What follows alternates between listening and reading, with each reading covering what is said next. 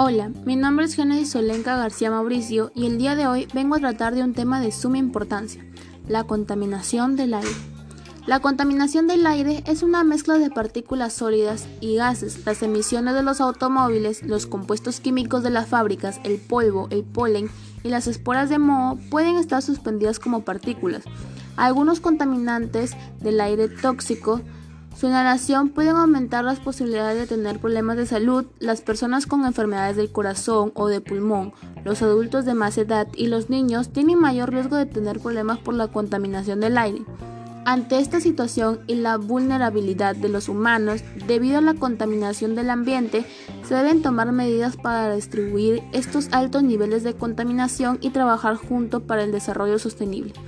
A continuación, brindaré acciones para contrarrestar la contaminación del aire. 1. Reciclar no solo disminuye la cantidad de basura que hay en el planeta, también ayuda a mantener la calidad del aire. Se aprovechan los recursos y de esa manera se reduce considerablemente los procesos de fabricación que generan gases nocivos para la atmósfera. Usar sprays que sean respetuosos con el medio ambiente y no generen gases invernadero. Cuidar las zonas verdes de las ciudades. Muchas o pocas funcionan como el pulmón del oxígeno de los núcleos urbanos. No generan tanto oxígeno como en el campo, pero pueden ayudar a absorber CO2. ¿Cómo cuidar la calidad del aire en el hogar? 1. Ventilar la casa a diario. Aunque parece una obviedad, es muy importante una adecuada ventilación para mejorar la calidad del aire interior. 2. Tener plantas interior ayuda a renovar el aire de forma natural y efectiva.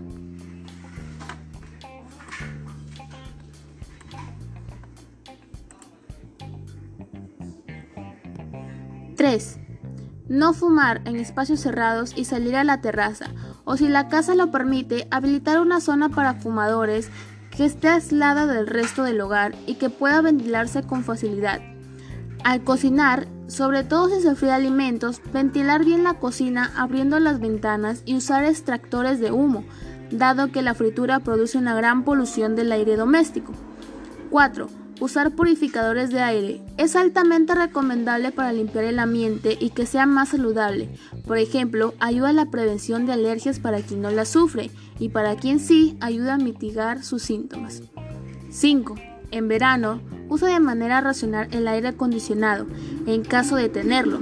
Encuentra la temperatura exacta para mantener la casa fresca y no abuses de su uso, dado que consume mucha energía. Así que, ¿qué les parece si ponemos en práctica estas acciones? Juntos podemos contrarrestar la contaminación del ambiente. Muchas gracias.